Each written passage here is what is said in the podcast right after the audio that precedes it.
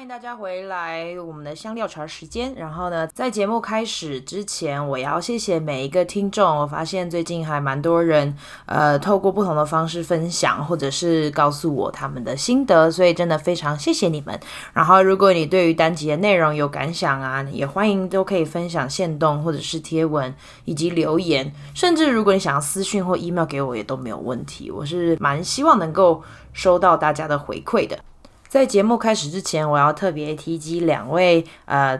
跟我聊天的朋友，第一位是五十六集的来宾怡安，他分享了他的呃学语言的过程，所以大家有兴趣可以去听一听。他在听完这个跨性别的故事 Devon 的分享之后，他特别跟我说，他觉得这个单集的内容非常好。然后另外呢，还有一个是高雄的朋友，他是志伟哥，他特别也私讯来跟我说，呃，谢谢我做这这一集呃跨性别的内容，然后这个故事是非常。呃，可以打动人心，然后他也很喜欢我们的对话，然后所以谢谢志伟哥，然后也特别谢谢呃六十四集的 Devon，真的跨性别的故事的确是蛮特别、蛮少数的，所以非常谢谢你愿意跟我合作。好啦，那差不多就这样，这一集呢还是一样回到我们的每五集就一次的茶时间，希望透过我这一年多的远距工作，还有。呃，上课的经验可以跟大家分享一些我的心得。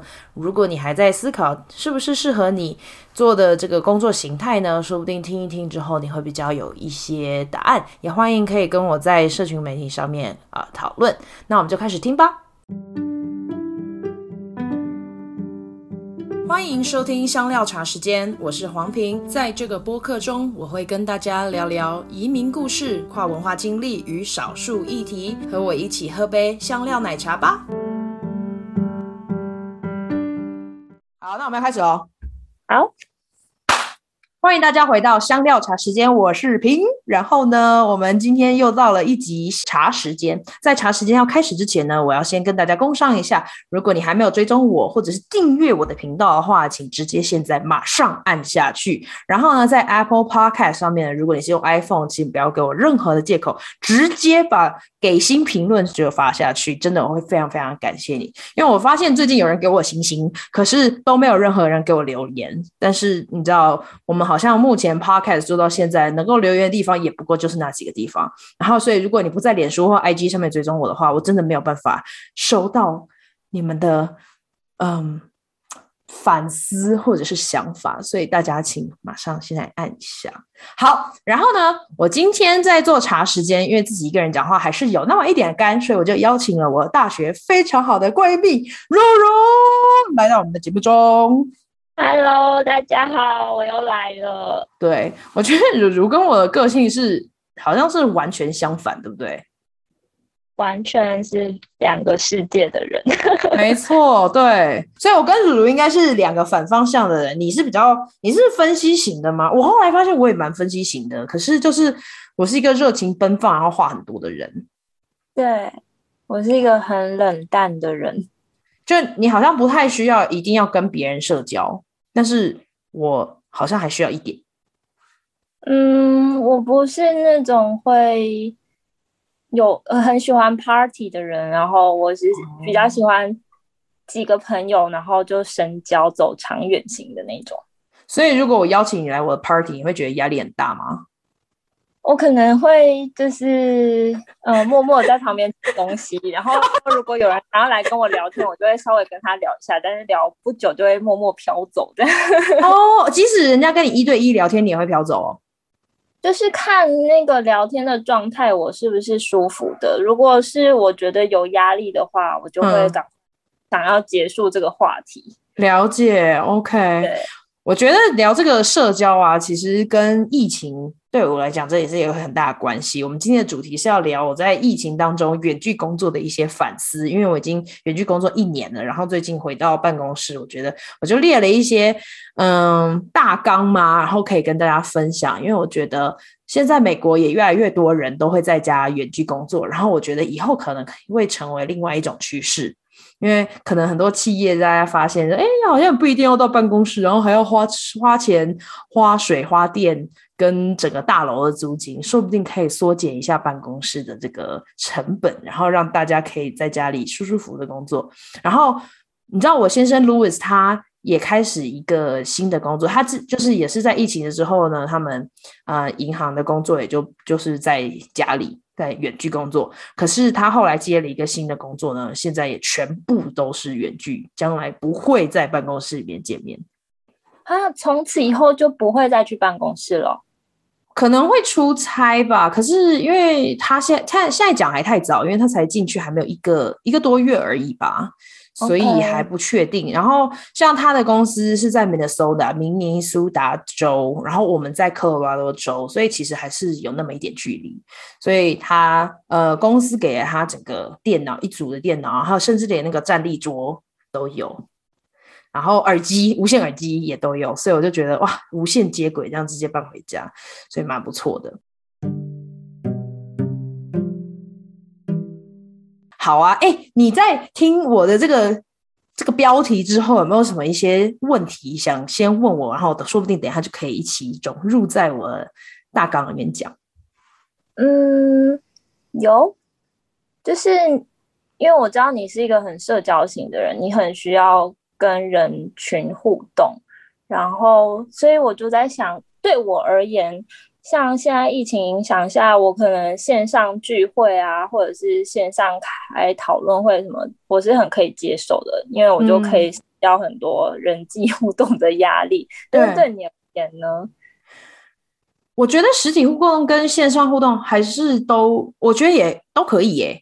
就就是因为在过去这一年当中，我例如像我们的教会的小组、社团，还有嗯。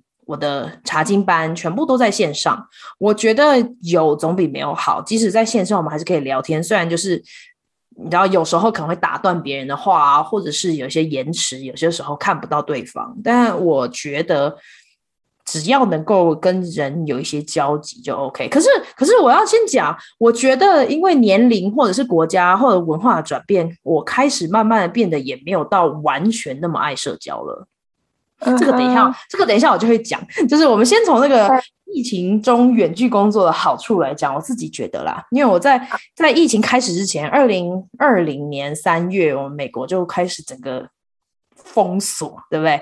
居家令啊什么那些，然后封城，就是整个词从来没有听过的词都开始出现了。然后，嗯，然后就是全全。国嗯，还有全世界也都在警戒这件事情。可是，在二零一九年，在疫情开始之前，我本身就已经在做线上的中文家教，所以我的学生也都比较不在科州。然后线上课程呀，我们系上本来就也有，然后所以也没有到完全不习惯怎么样上课的模式。所以我觉得好处就是可以呃准时的上下课，因为完全不需要你知道。闲聊，然后就可以直接按一个按钮，然后就可以离开，然后嗯，直接去做别的事情，也不需要通车或者是交通的问题。然后嗯，因为我以前也是曾经在实体做中文老师嘛，所以要准备教室，然后可能要背一大堆东西到一个教室里面去 set up 好。然后可是在线上的话就还 OK。嗯，电脑一开，什么东西都用 PowerPoint 已经准备好了。然后再来就是，我之前还有在家里面接学生，所以可能一个礼拜会有两次的学生要来。那那时候如果约的比较早，比如像九点，我的家人可能还没有起床，哦，我就会有时候怕会吵到他们，或者是那个走路的声音等等。所以线上的好处就是，我可以在一个房间里面关起来，就基本上不太会吵到别人。那再来就是，嗯。在家全部都远距工作，因为我觉得我们很多人会说在家工作，但是现在更多的词汇是用远距工作，因为你不一定会在家。很多人他们可能会租一个小办公室，或者是到一个咖啡厅里面去工作，所以远距会包含更多元不同的地点。那嗯，我自己觉得啦，就是嗯。在没有同事跟没有学生的状态下面来讲，虽然很可以准时，可是会有时候让我没有安全感，因为见不到人嘛。所以我觉得我们在很普遍习惯的方式下面，还是可以见到彼此，然后就可以看到那个脸部表情啊、肢体语言等等，所以就会调整一下我应该要怎么样互动的方式。可是线上有时候是完全没有镜头的，或者是你听不太出来他到底他的情绪是怎么样的，所以那个安全感的状态又是不太一样。哦，所以你上线上课的时候，你是看不到学生的吗？哦，对，而且这一个很很有趣的，就是我疫情一开始的暑假完之后，我就开始接了全呃非同步的全部远距课。哦，就是说，就是上课录起来他们看这样，录起我可以录起来，或者是他我也不一定要讲课，我就是把全部的资料跟功课就放在一个云端平台叫 Canvas。然后学生就上去，嗯、反正他就是在期限内要把他的功功课要交交上去，我再改，然后再寄回去给他，就 OK 了。所以，除非他们来跟我约办公时间，然后来问我问题，要不然其实我五十个学生里面，我可能只见到两个。嗯，对。对，所以的确省了非常多通车的时间。然后，呃，像哦，下下一个就是我在想说，不用带便当，因为常常我如果要去学校，说不定可能会跨到两餐的时间。因为我可能中午去到学校要吃一餐吧，然后可能上课会上到晚上，然后再回家。所以就是我要带两个便当吗？还是我要在学校另外再买吃，就比较麻烦。可是，在远距工作的时候，都不太需要思考，因为直接冰箱打开来就热一热东西。就可以吃了哦，而且远距工作的时间比较弹性，因为我的呃我的工作后来就变成比较是呃这叫什么行政助理的工作，在学校里面做，所以全部都是要处理学生的国际学生的文件。那我虽然一周要工作二十个小时，可是常常。没有那么多的事情要做，所以我如果是时间是呃，可能早上十点一直到下午两点，那我可能十一点我工作差不多做完了，email 还没有再继续进来的同时，我可能就有一个小时去做菜，然后吃完午餐之后，然后再来看一下我的 email，所以那个时间其实可以很弹性的去运用，然后我的工作还是可以做完，只是就不用卡在一个地方说我要在那边等说，哎，什么时候 email 跟文件要进来嘞，这样子。那你们不需要就是 email 进来多久就一定要回复，没有这样的限制？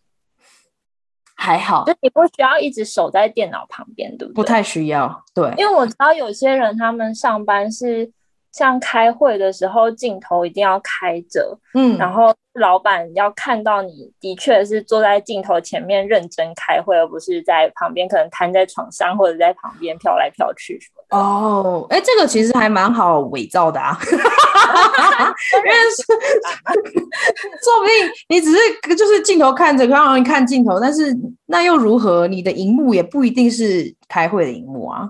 然后有很多人，例如像我自己也会这样做，双荧幕。有时候开会的时候，那件事情不关我的事。那我就双荧幕，另外一个我就开始在逛，就可能回个 email 或者是看点什么文件等等的。所以我发现，就是其实它它的好处是我们可以同时运用时间，但是它的坏处就是有时候资讯量过多，我们其实会变很累。对对对，要一直切换，一直切换，然后反而是我觉得会。有更多的焦虑感，因为就是啊，我这个时间太零碎了，我不想要用。然后这个时间我不需要专注这件，那我就去专注在 B 上面。可是就是好像从来就就没有一个机会可以休息一下、关闭一下这样子。嗯，对。然后但是呢，当然还是有它的好处，就是例如像它时间很弹性，像我这种比较算是。比较没有那么多时间压力，可能是责任制，它东西进来我要处理完就 OK，只要在这个时间限定里面不要太夸张，其实也都 OK。那所以呢，等于说我有更多的时间，我可以在家运动。然后可以美化家里，然后你知道美国这阵子啊，就是那个室内植物现在变得很贵，为什么？因为大家不一定是每一个人都很喜欢动物，动物领养或购买啊，也都变得比较难，然后价钱变高，植物的价钱也是这样，因为大家在家里面待的时间很多，就想说，啊，总不能一直看着这个天花板嘛，所以就是 绿色的植物可以买进来，漂漂亮亮一点。然后我就一直怀疑说，说不定很多商家透过这样的一个机会，在那种社群网站上面一直强打。很漂亮的那种植物布置的图片，以至于大家就很想要买某一种植物，所以，嗯嗯，对，然后所以这这件事情的确，我也可以慢慢的去浇花，然后去看看，然后挂东西什么的，嗯，对，所以我觉得有一心多用的方面，然后再来还有一个，我觉得可以很省时间的开会，我不知道其他人开会的状况是怎么样，我呢跟老板就一个礼拜开半个小时的会就 OK 了，然后如果没有的话。就没有没有需要讲到半个小时，可能十五分钟我们讲完重点，好，那就这样子喽，好，就拜拜，直接下线，就不太需要在那边拉嘞，你知道？因为有时候啊，如果我们坐在这个办公室里面，常常会头转过去就跟同事聊天什么的，然后对不聊也不是，聊也不是，就会觉得时间一直被打断，就哦，而且我这礼拜回去办公室工作，我就觉得很烦，因为我同事就会。偶尔就会进 进来，可能问个问题，或者是我要去问他问题，所以就是有很多时间会被切掉。那但是在家这件事情，我们可能就是用讯息讯息过去，等到他有时间再回，也不太会有那么多打断的状态。所以，嗯，我不知道哎、我不知道是好还是不好，因为有时候很多事情可能只用一句话也可以解决，但是如果要再写一个讯息，再写一个 email，说不定也是花更多时间。嗯。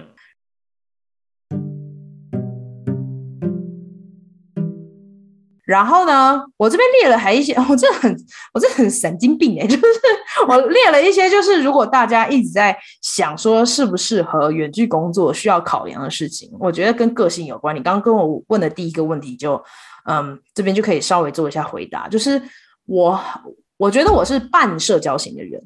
我一半的时间可以社交，另外一半时间绝对是要留给自己，所以我通常就是可能周一到周五就是自己的时间，可是我会把精力全部蓄存蓄好之后呢，放到周末，然后一次发发散出去，所以每次我社交完之后就会觉得很累。他们有人在说什么外向跟内向人格最大的分别就是，嗯，透是我们是不是透能够透过跟别人相处跟社交。得到经历，或者是失去经历，我自己觉得，对我来讲还是失去经历比较大哎，所以我是不是也是一个伪内向人格啊？嗯，可能程度上不同吧。对啊，对，你你不会在在社交当中得到活力吗？我以为你会。我觉得当下会得到活力，可是回家之后就会累。哦、那是说他是身体上的累，还是心理上的累？我觉得都有诶、欸，就是哦，我发现就是哦，对，像例如像昨天我们带一些学生出去采买东西，然后我就发现另外两个社团的同工，他们是早上还有约，然后晚上还有约，可是我们是约下午，然后我就说我这不行诶、欸，我就是下午约完之后我就要回家，我要去看电视了。嗯，可是他们还可以早上跑一个，下午再晚上再跑一拖啊，我真的不行。还是说，其实呃，聚会的类型也有差，因为假设你在一个聚会里面，你是主事者，你是要带领大家，或者是一个工作的状态的话，你就比较容易累。但是如果像我们这样平常的朋友聊天，会不会好一点？我觉得会。对对对，你说的没错。对，就是例如像我跟朋友，如果已经是熟悉的朋友，我不需要担心有没有话好讲。可是如果我是去带别人，带，例如像学弟妹、带学生什么的，然后尤其像如果是社团的或教会的，我感觉是一种服务性质，对，呃，状态，或者是教会我们里面讲说是服侍，嗯，那的确我就会想说，哎，那这个时候我是不是要多讲什么，或者是是不是要关心一下大家的状态，然后不要把焦点都放在我身上，不能做这么自己，那那个的确会有点累，嗯，呀，哎，这分析的很好，哎。对啊，耶、yeah.，啊，所以我觉得就是讲到这边呢，我们刚刚就在讲说那个远距工作大家需要考量的事情，其实就是一个是这个，我自己本身如果在工作上面很喜欢独立完成一个工作，完成到一个部分，然后呢再去跟别人确认，或者是我很喜欢完全的分工，我不太喜欢跟人家一起在那边一直讨论一直讨论，我会觉得 OK 好，我要做什么，然后我去做，做完之后我们再讨论。所以对我来讲，我会很喜欢这样的工作模式，因为。只要荧幕一关掉，会议一关掉，我就可以把我的专心就是放在我需要做的事情上。嗯，那嗯，但是这不一定是每一个人喜欢的状态，因为像我发现我在跟 Louis 聊的时候，他有一点点不安，因为远距完全没有见到对方工，就是他们工作的状态，然后直接加到一个新的团队里面，其实的确会有那么一点点卡。嗯哼，哦，就是在不认识对方的状态下。对，而且大部分时候他们常常是不开镜头的嘛，因为不是每一个人都喜欢把家里露出来，尤其是小孩跟宠物在那边乱跑的时候，或者是 衣服堆叠到天花板的状态，也不一定很想要给人家看到。那 但是就是我，我是属于我的工作状态，就是直接可以打开给大家看，然后就是这个镜头。嗯嗯嗯。所以我觉得了解一下自己工作的习惯或学习的形态也不错，因为有一些人在线上学习反而会降低焦虑，因为他可以专心，可是他不需要去管别人的眼光，他只要专注在老师在讲什么就可以了，或者是把他的作业完成。可是有很多人是喜欢团体讨论的，那的确在线上里面是是需要透过一些设计才能够达到小组讨论比较。贯彻或者是流畅的状态，所以这是一个。然后再来就是我们刚刚已经讲过，就是我们可能会贪心，一次想要做很多事情，可是结果什么事情都不会专心，然后什么事情都没有做完。然后所以我自己还会觉得，在经过这一堆呃测试之后，我觉得一心一用还是会比较有效率。嗯嗯。但是当然，就例如像是运动的时候、做家事的时候、买菜的时候、开车做菜这。就可以一心二用的去听 podcast，例如像听香料茶时间，对不对？开着我还是可以照样扫地跟拖地，或者是吸个尘。所以呢，大家如果听到这边，如果你现在在做别的家事的时候，赶快耳机要戴起来，就可以直接听一听，然后就可以用零碎的时间跟家人聊天。例如像我刚刚在换纱门，我另外一边就在跟我妈聊天。所以就是因为如果我跟我妈聊天，然后又不开视讯，就是你不觉得只能聊天就？有点浪费时间，手好像要做一点什么事情，不需要思考的事情。对，所以就是这这是 OK 的，所以可以大家思考。然后再来呢，就我们刚刚讲到的，就是什么事情是需要用 email，什么时候要用电话，什么时候要用视讯会议，什么时候不需要开会。啊、呃，我觉得这些都会需要去考虑办公室的文化跟企业的文化，或者自己工作的形态。然后，例如像我之前在公中中文学校里面工作，全部都是用 email。然后也是跨时区的嘛，所以其实很省事，因为 email 基本上几封 email 就可以解决的事情，大家分头进行他们的课程准备。可是呢，有很多工作可能，例如像是助理的工作，然后要常常跟老板聊，然后要建立关系，或者是要常常的去确认一些事情的进度，那这个说不定就是远距就没有那么的方便。嗯，对，办法直接跟人家互动，得到问题的答案。对对，要不然就是要打很多次电话这种感觉。对啊，对，因为大家在同一个空间的时候，可以互相就是直接团队讨论。但是如果是一个一个打电话的话，就是变成很复杂。对对对，而且有时候，例如像一个讯息过去，可能它的时间性就已经过了，因为就是等到那个人在看到的时候，哦、我这边已经。我我已经找到解决方式，或者是已经找到另外一个人回答，所以这就是都可以去思考说，哎、嗯，这个工作到底是适不适合远距？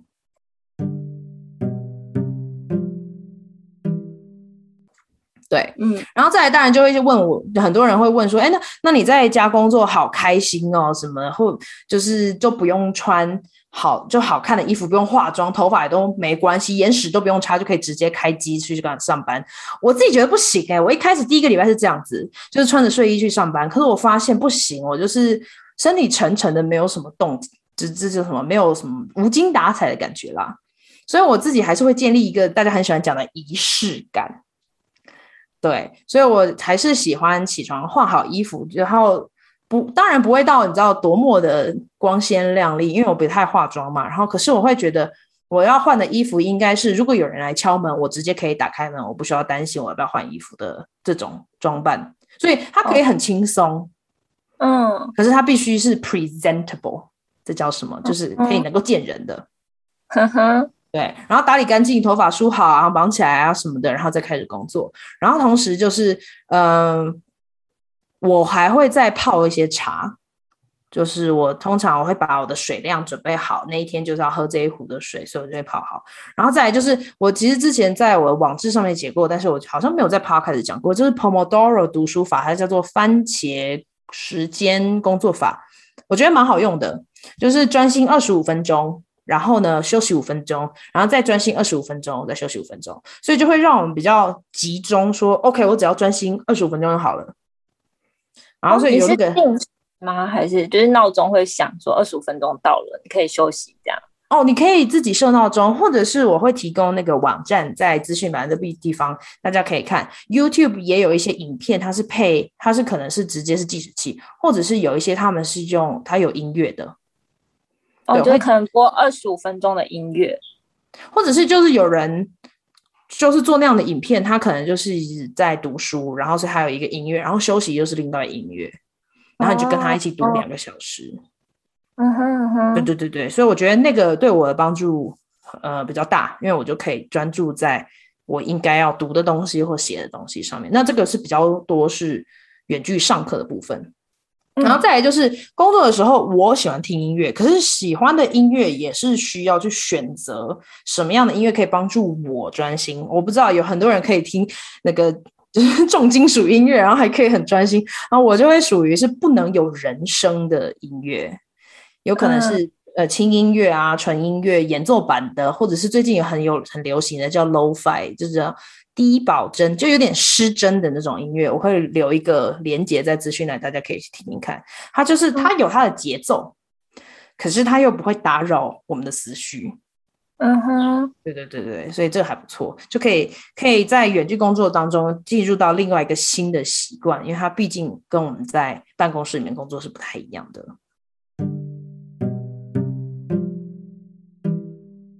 接下来下一个就是呃，刚刚在讲那个番茄工作法，其实就是在讲这件事情要怎么样把一件事情切成比较小块，容易去完成，才会比较能够建立这个成就感。例如像我只要是如果我设定五个小时，我要写论文写五个小时，那基本上就是很难，因为中间可能有四个小时都在不知道在干嘛。但是如果我说三十分钟我要读这个文章，我就是读它读三十分钟，那。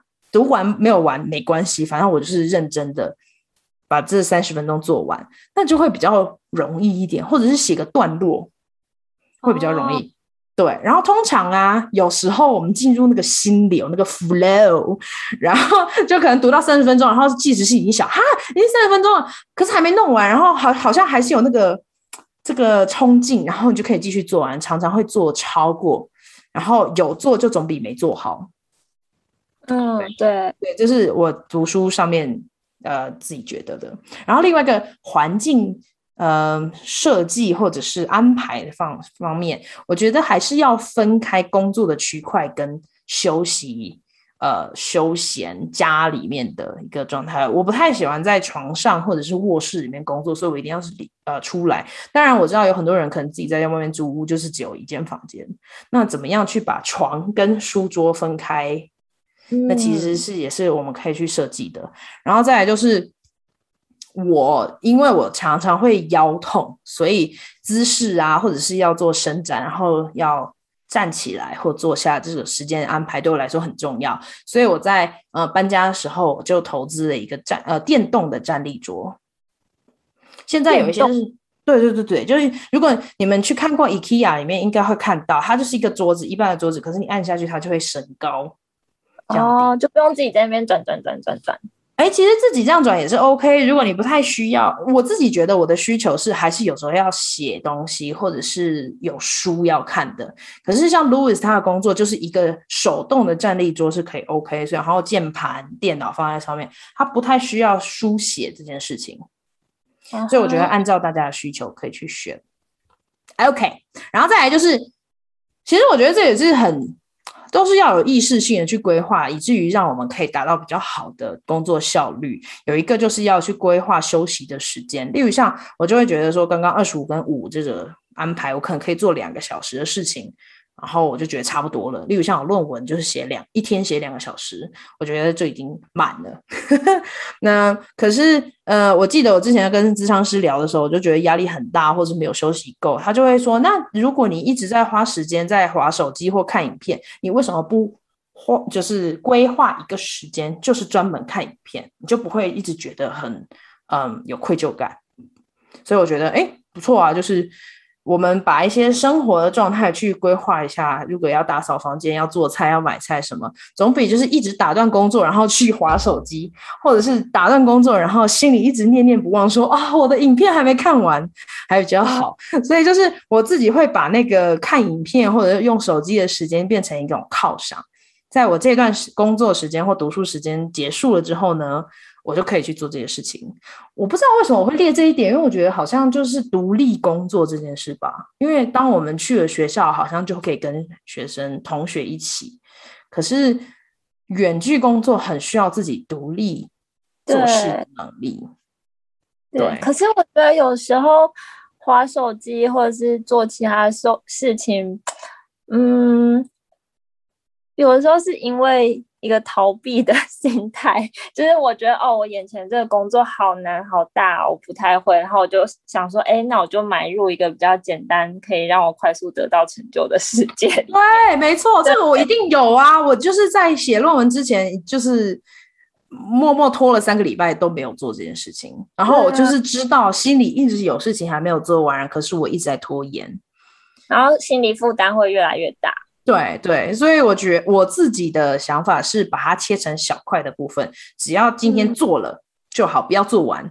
然后或者是你可能要写十页的东西，那我今天只要写两百个字，好不好？就把它一天分成小区块、小的任务，好像会比较。而且他们不是有一句话，什么什么万事起头难，什么那一类的。对对啊，所以就如果切成小一点，好像。我自己的经验是非常有用的，所以给大家分享一下。OK，然后最后一点呢、啊，我这边就觉得，呃，因因为我们很多在美国远距工作跟上课的人，其实去年全部都是第一年，从来没有做过。很多老师、呃，学生从来没有被训练过要怎么样去直接换到远距的工作跟上课，所以他们常常常讲一句话叫 “Give yourself some grace”。就是给你自己一点点的恩典吧。Uh. 那恩典其实翻起来中中文就比较听不懂，也就是等于说对自己仁慈一点。嗯，因为大家都还在学，然后犯错也是很正常的。所以在事情当中，我觉得如果换了一个工作模式，可以做到八十分，哎，其实也是蛮好的，不一定要逼自己做到九十五分。嗯，对。然后还有就是可以去思考什么样的事情是最重要的，什么是优先顺序。在在在当下，优先顺序是有时候是可以调整的。例如像好了，我今天要休息，还是我要纠结我那个简报里面的某一张图不太平衡，对不对？就是我如果备课，我一定可以继续背背背背到完美，可是也不可能完美。然后就一直在那边调字型啊，调颜色，调图，找图。那可是是不是要给自己一个限制说，说 OK，那差不多做到这样子就好了，不要再逼死自己了，因为。不会达到那一步，嗯，对。然后还有一些优先顺序的另外一个例子，就是呃，家人的相处时间，或者是这个衣服可不可以拖一天再洗？这样听起来很像家庭主妇，对不对？这真的啊，因为我就想说，我想要洗衣服，可是可是我我 Louis 可能已经说，宝贝来陪我看电视吧。那我是不是要去跟他看个电视？还是衣服比较重要？我觉得大家可以去。呃，评量一下。你们的衣服是、嗯、就是一次洗两个人的？对啊，我们就一个礼拜洗一次。哦，对，可以请路易斯先陪你洗衣服，然后再一起看电视，这样吗？其实就只是把它放进去而已啊，因为洗衣机都在洗啊，所以就放进去，然后再拿出来晾嘛。嗯、那当然就是还要再等那一个小时，然后才能拿出来晾。所以就是，哎，算了，我觉得我自己可能也有很大强迫症在里面。对啊，然后还有另外一个 OK，还有另外一个，我觉得还蛮适用很多人的家庭或者自己是要用外送还是外食，还是呢你自己硬要做菜，在就是你可能已经忙了一天，又忙又累，然后你要回家自己做菜，我觉得很，如果有一些事情可以别人请别人代劳的话，好像也不错，也不用把自己逼成就是每一天都要过得非常的节省啊，或者是。呃，拘泥这些做菜或营养的小节，有时候给自己心里面放一个小小的休息假也是不错的。嗯，对。哦，哎，我我我我有个问题耶，嗯，就也是我自己个人会遇到问题，因为如果就是你的居家环境跟你的工作环境其实是很靠近或是一起的话，你会不会有那种放？就是放不下工作的感觉，因为像我自己个人办公室跟我住的地方，其实就隔了一条一一条路而已。嗯嗯嗯。所以我如果突然想到说，哎，我有一件事，我希望可以把它做好，或是我没有做完，我可能就过条马路，然后就进办公室。可是其实那个是我的休息时间。嗯，对。你自己觉得呢？你觉得这件事情对你来讲会造成困扰吗？嗯，就是可能生活品质会比较差吧。对啊，嗯、因为我我个人是还蛮需要一个完整的休息时间。那也也可能是，嗯、呃，就是基督教里面讲的安息日的概念。嗯、对，对那可能就没有办法。进到真正的安息，所以我觉得不管是工作还是休息，都蛮需要自律的。就是你这个时间点，你就是要工作，或者你这个时间点就是要休息。没错，那个界限要画得很清楚。对啊，对啊，这我觉得还蛮需要训练。哎、欸，可是我有个问题，也就是你的问题上面，我再加另外一个问题，就是啊，为什么你会很希望要牺牲你的休息时间，然后直接进办公室把这件事情做好？嗯，我觉得应该是我对自己个人的要求蛮高的，嗯，就有点追求完美。然后另一方面，可能是因为呃，对别人呃看别人的眼呃，应该说。太在意别人的看法，对，所以可能如果我在工作上没有达到一个表现的话，我就会觉得自己没有价值，然后我就会觉得说，哎、嗯，那我可能进去办公室，可能可以体现我是一个认真负责、上进的好青年的那种形象塑造。对，哦，哇哦，OK，可是上帝还是爱你。会很想用行为去证明自己的价值，对不对？真的会啊？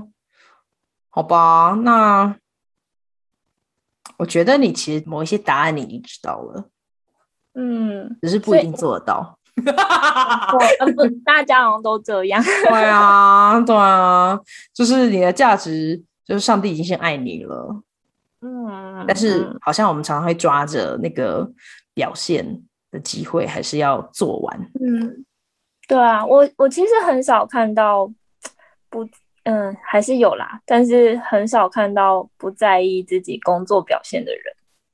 对，我觉得在还是会在意啊，我们大家还是会在意。然后也不是说基督徒就会摆烂，可是那个界限，就是休息跟工作的界限，好像你刚刚讲的那个自律的心跟怎么样去安排，然后还要实践，就比较难一点。对啊。哎，所以你的那个假日跟工作日，你是就是可以完全切割开来的？我之前比较没有，没办法。嗯嗯，我现在在学校的工作可以啊，因为它基本上就是时间到了我上去做，然后下班就下班了，没有什么好做的。因为可是我在想，你的工作会不会比较是责任制的？哦，对对对对，嗯，所以会比较难一点。然后。但是我觉得，像我们刚刚讲的，好像会把它太简化了，因为不是每一个人的工作就是说，哦，我就是要极力的表现好，然后我放不下，没有办法休息，不一定，因为它其实，在后面还是有很多的这个利坏、利利坏、利害关系吧。就是例如像你如果没有做好，没有讨上上司喜爱的话，他们可能会把你的考绩打得不好。哦，对啊，嗯，对。然后我的职业比较多是在教育的，所以这个考绩的部分就不是那么的严重。那而且我是老师对学生嘛，所以学生给的评量还是下对上的，以至于我不是那么，我觉得我的工作的优势就是不太需要那么在意这一些评论。但是我们还是会很要求自己，因为我觉得能够当到老师，通常所以对自己的要求也是很高。所以我可以大概了解你那种心态，就觉得好像应该可以再多多做一点点。可是。我觉得你要八十分还是九十五分，那就是端看你的选择了。嗯，对啊，因为我觉得世界永远会把我们推到一个你要做到一百分的状态，或是超过一百分。对，然后甚至可能不会有人在乎你的一百零五分。嗯嗯，对啊。哇，很需要上帝给我们的智慧。是，对啊，好哦。那我们结束之前还有没有什么话要说？嗯，没，目前没想到。OK，好的。哇那我们今天这一集在聊这个疫情的远距工作周年之后的反思，希望对于大家，呃，还在思考是否要远距上班上课有一点点的帮助。然后我觉得也是我经验分享。如果还没有追踪订阅我的话呢，就是赶快去做起来。然后如果你喜欢这一集，或者是任何一个我频道里面的单集，都欢迎你分享给你的亲朋好友，因为这个对我的帮助是最直接的。嗯，今天非常谢谢如来跟我查时间，拜拜，拜拜。